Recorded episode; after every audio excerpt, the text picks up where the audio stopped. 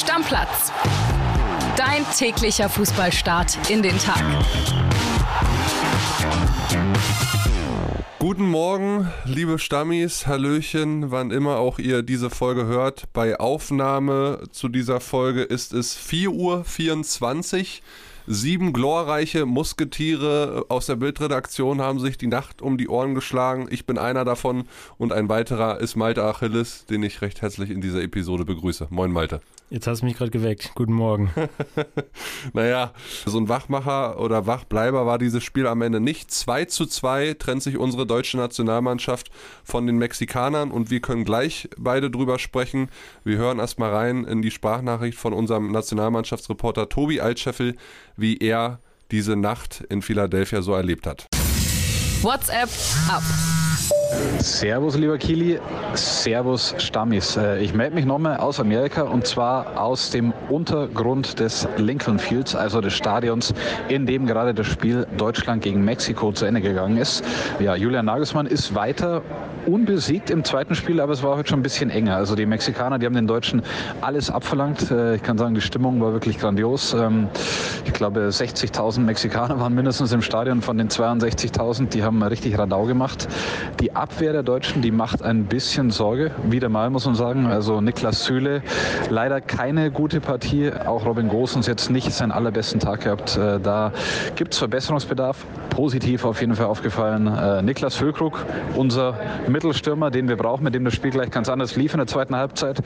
Und Jamal Musiala natürlich wieder. Unwiderstehliche Solos äh, durch das Mittelfeld. Also Licht und Schatten, aber ich glaube, wir nehmen das Positive mit von dieser Reise. Wir sind jetzt gerade vor der Kabine der deutschen Mannschaft. Die Spieler laufen einer nach dem anderen vorbei. Wir führen die Interviews und äh, dann geht es zurück für die Dortmunder quasi so schnell wie möglich, damit die rechtzeitig für das Spiel gegen Werder Bremen äh, noch regenerieren können. Und für den Rest geht es dann morgen mit zwei Fliegern nach Frankfurt oder München und dann ist wieder Bundesliga angesagt.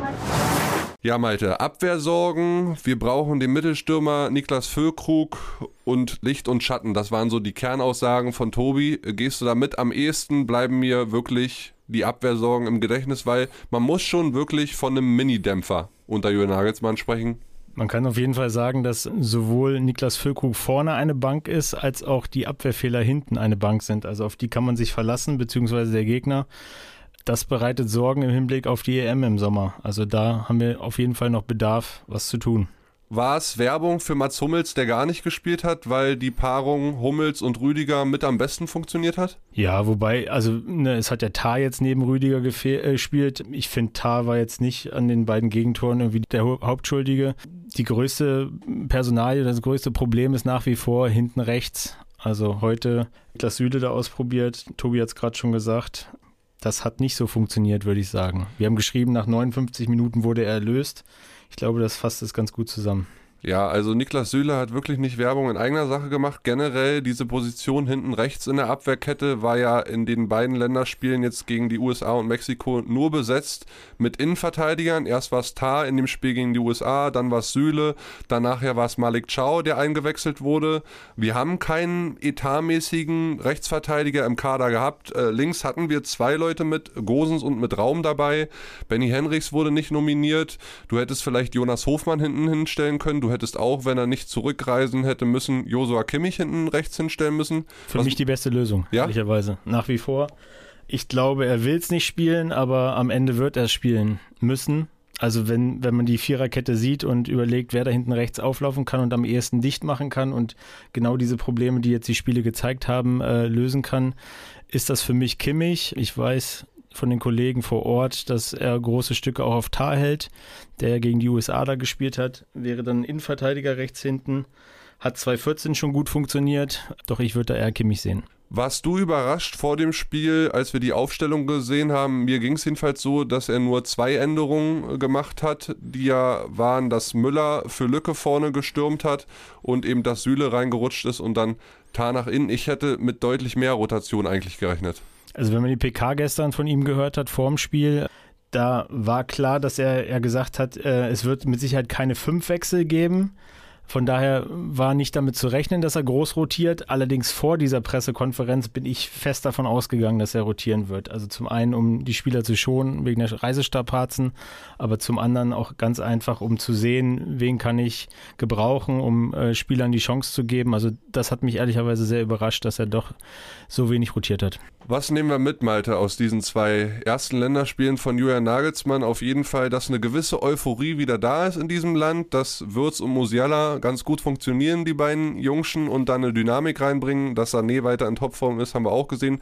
Dass wir Niklas Füllkrug vorne drin brauchen. Aber dass wir viel an der Abwehr arbeiten müssen, kann man so zusammenfassen? Kann man zusammenfassen. Ich frage mich nur, die Euphorie, ist die bei dir da? Also bei André ist sie da, das wissen wir alle. Naja, sie ist auf jeden Fall größer als unter Hansi Flick.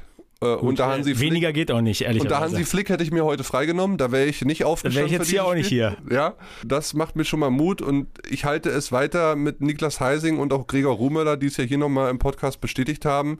Hauptsache nicht enttäuscht worden. Begeisterung kommt vielleicht einfach auch noch. Wir haben ja noch ein paar Monate Zeit. Lass uns darauf hoffen, dass es sich alles zum Guten wendet. Ein Wort noch zu Ter Stegen. Also wenn Neuer auch zurückkommt, würde der unter ja, deiner Regentschaft weiter Nummer 1 bleiben? Ja, also weil man einfach nicht weiß, wie Neuer jetzt nach, was sind zehn Monaten ohne Spielpraxis performt. Da muss man sicherlich die ersten Spiele abwarten. Ich bin gespannt, wie das funktioniert, ob er der Alte wird. Wenn er der Alte wird, kann es für Deutschland nur von Vorteil sein, weil dann haben wir offenen Kampf um die Eins und letztendlich einen guten Torwart beim Turnier brauchen wir, wenn wir weit kommen wollen. Also von daher, lass uns abwarten. Ja, dann nehmen wir das so mit. Äh, wir haben natürlich auch mitbekommen, dass viele von euch da draußen sich die Nacht um die Ohren geschlagen haben, geguckt haben. Also da gerne nochmal Feedback da lassen, wie ihr es so gesehen habt. Sag doch einmal ganz kurz noch was zur 87. Minute, komm. Ja, äh, ach so, oh, das ist aber nett, dass du mich drauf ansprichst. Kevin Hast, Behrens. Haben wir vorher abgemacht, oder? Ne, ne haben wir nicht abgemacht, aber ich habe die Faust in die Höhe gereckt und habe mich gefreut, dass ein weiterer deutscher Union Berlin-Spieler sein Nationalmannschaftsdebüt gegeben hat, auch wenn er vielleicht nur noch ein, zwei Ballkontakte hatte. Ist er, für Deutschland, ist er für Deutschland jetzt festgespielt? Ist ein Testspiel gewesen, ne? Willst du mich provozieren? Nein, also ich würde mich nicht freuen. Um die Uhrzeit. Ich würd, ja, ich würde mich freuen, wenn er nochmal nominiert wird. Klar, er hatte jetzt nicht den riesen Impact. Ich kann natürlich nicht beurteilen, wie es in den Trainings gelaufen ist und wie er sich da angestellt hat, aber ich fand es cool, dass er dabei ist und er kann durchaus ein Backup sein. Wenn du einen Mittelstürmer 1 zu 1 tauschen willst zu Niklas Füllkrug, dann dann vielleicht in der 80. Minute bei einem EM-Achtelfinale oder so halt nicht mehr kann, dann kannst du den auf jeden Fall guten, guten Gewissens reinspeisen, meiner Meinung nach. Ja, die Franzosen und die Engländer, die schlottern, den schlottern jetzt schon die Knie vor Kevin Behrens. Ja, du. Merkt euch den Namen. Ja, 32 Jahre alt, der macht's nochmal. Ja. So, und dann lass uns weitermachen nochmal mit der EM-Qualifikation. Gestern gab es ein grandioses Spiel, was die Mannschaften angeht, zwischen England und Italien in Wembley, die Wiederauflage des großen EM-Finals. Und der Kollege André Albers, der war ja da mit dem Kolibri, Max Schrader. Und André hat eine Sprachnachricht geschickt und in die können wir auch gerne einmal reinhören. Killy, halt bitte für nächsten Sommer schon mal dein Sofa frei. Es könnte nämlich sein, dass Jude Bellingham, den du ja noch gut aus deiner Zeit als BVB-Reporter kennst, dich anruft und fragt, ob seine Cousine bei dir schlafen kann. Denn England hat es gepackt, Jude Bellingham hat es gepackt. Die Engländer kommen nach Deutschland zur Europameisterschaft, sind qualifiziert nach einem 3 zu 1 über Italien. Ging gar nicht so gut los. Ne? Skamaka hat das 0 zu 1 gemacht in der 15. Minute. Skamaka, sagen jetzt wahrscheinlich die meisten Stammis, wer ist das denn? Stürmer von Atalanta Bergamo, hat genau zweimal getroffen in dieser Saison bis jetzt gegen Monza, also im selben Spiel. Und dann kamen die Engländer, dann kam Harry Kane, der überragende Mann auf dem Platz. 32. Elfmeter nach Foul an Jude Bellingham, unstrittig, souverän. Dann Rashford mit dem 2 zu 1 in der 57. und Harry Kane mit einem richtig, richtig starken Solo zum 3 zu 1. Der beste Mann heute auf dem Platz. Noch zu erwähnen gibt es heute Henderson, zuletzt der ausgewiffen gegen Australien. Der musste während des Spiels keine Pfiffe über sich ergehen lassen. Jetzt hörst du, jetzt geht's hier ab. Ja, und die Italiener, die können auch alles packen aus eigener Kraft. Die haben noch genau zwei Spiele und mit zwei Siegen sind auch die in Deutschland mit dabei. Also, Malte, der Witz am Anfang mit der Cousine von Bellingham, den habe ich erst beim zweiten, dritten Mal verstanden. Ich weiß nicht, ob André Albers was Neues weiß. Also, ich habe immer noch eine Freundin. Was sagt die, die dazu? Können wir die mal hier reinschalten? Ich, ich frage sie und werde dann morgen berichten und äh, sie weiß aber wahrscheinlich nicht mal, wer die Cousine von Jude Bellingham ist, geschweige denn weiß sie, wer Jude Bellingham nicht, ist. Ich weiß es auch nicht, ehrlich gesagt. Ich weiß auch nicht, ob er eine hat. Ansonsten, ich hatte ein bisschen Gänsehaut. Sweet Caroline bei den Engländern geht ja immer ab. Bei Tyson Fury war die Stimmung übrigens ein bisschen besser, wenn das Lied kam. Aber ansonsten natürlich Glückwunsch an die Engländer, die sich qualifiziert haben. Ich freue mich sehr, dass sie dabei sind. Für mich auch einer der Mitfavoriten. Würdest du was anderes sagen? Nee, oder? Nein, absolut. Ich glaube, wir können auch Glückwunsch Deutschland sagen, dass England äh, zu uns zur EM kommt und unter dem Gesichtspunkt auch hoffen, dass Italien das packt. Also ehrlicherweise haben die mich nicht so überzeugt in dem Spiel, aber mit zwei Siegen sind sie dabei. Ja, aber das wird jetzt auch nicht einfach, ne? Wir alle erinnern uns an die WM-Quali-Playoffs für Katar. Nordmazedonien hat da die Italiener aus dem Weg geräumt. Gegen die müssen sie jetzt erstmal gewinnen, um dann ein Endspiel zu haben gegen die Ukraine. Weißt also, du, wo das ist, das Endspiel? Nee, sag's mir. Leverkusen. Echt, ja? Ja. Ah, okay. Warum auch immer. Wegen der italienischen Gemeinde in Leverkusen, wegen der Ukrainer in Leverkusen.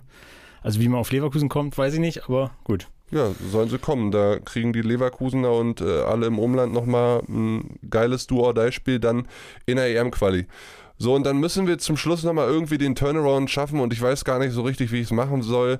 Ihr wisst ja, liebe Stammis, auf der Welt passiert gerade sehr viel Scheiße und es bewegt auch den Fußball. Es geht natürlich in allererster Linie um die Sache, die dort in Israel passiert und auch ja jetzt nochmal passiert ist, Belgien äh, gegen Schweden, gab es auch nochmal ein Attentat, zwei Leute gestorben, also auch der Fußball, ja, ist da mit drin in der ganzen Sache und wird da aufgerollt. Ihr merkt schon, mir fehlen da so ein bisschen die Worte und es gibt jetzt auch nochmal einen Vorfall oder den gab es rund um einen Spieler von Mainz 05, der jetzt freigestellt wurde und mehr über diesen ganzen Vorfall erzählt euch unser Reporterkollege Johannes Wolf.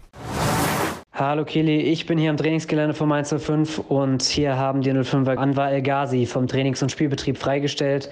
Der Flügelstürmer kam erst vor wenigen Wochen nach Mainz, sollte die 05er aus der Krise schießen. Jetzt ist klar, El Ghazi wird kein einziges Spiel mehr für Mainz machen und das hat auch einen guten, aber auch einen genauso schlimmen Grund. Denn El Ghazi postete in den letzten Tagen immer wieder Beiträge, darunter unter anderem den Bruch der Hamas from the river to the sea, der die Auslöschung Israels gleich bedeutet bedeuten würde.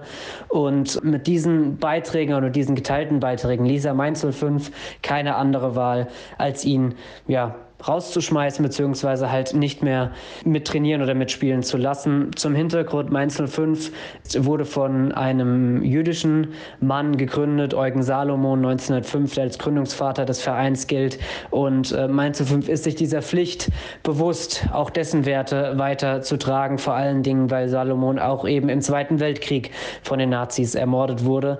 Und ja, dass ein Spieler in den eigenen Reihen spielt, der dann auch für die Auslösung eines jüdischen Staats plädiert, plädiert oder zumindest solche Beiträge teilt.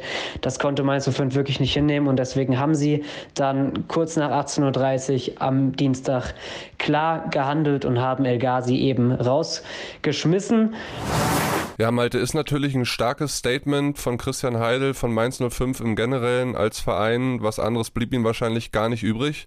Und die große Frage ist ja jetzt, inwieweit beeinflusst das den Fußball, dieser äh, Krieg, der dort jetzt äh, leider tobt in Israel, noch weiter? Die Fußball-Bundesliga generell, den internationalen Fußball. Es gab äh, weitere Postings von internationalen Spielern. Karim Benzema ist einer.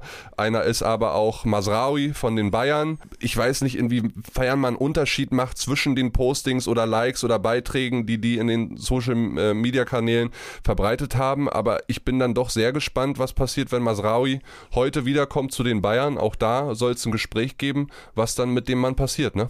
Absolut. Also erstmal muss man festhalten, glaube ich, wie Mainz 05 da gehandelt hat, wie konsequent sie waren.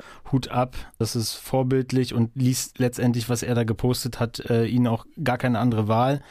Masraui ist ein anderer Fall, sowohl was er gepostet hat, glaube ich, als auch die Konstellation mit Daniel Peretz in der Mannschaft, einem Israeli.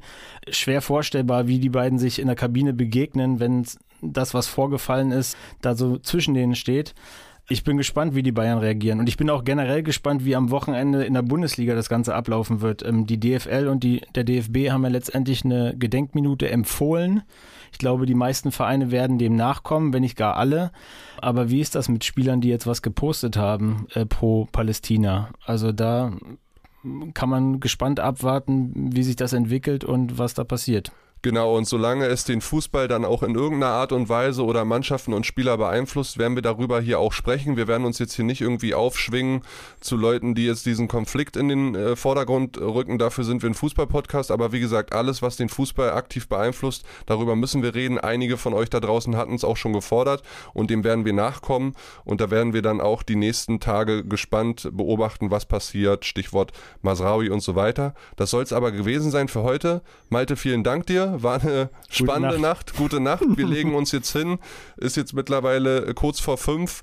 Und euch viel Spaß beim Hören äh, dieser Episode. Und wir hoffen, äh, hat euch gefallen. Lasst gerne ein bisschen Liebe da. Wie gesagt, wir stehen da dann auch sehr gerne für euch auf. Und in diesem Sinne, Deckel drauf. Ciao, ciao. Stammplatz. Dein täglicher Fußballstart in den Tag.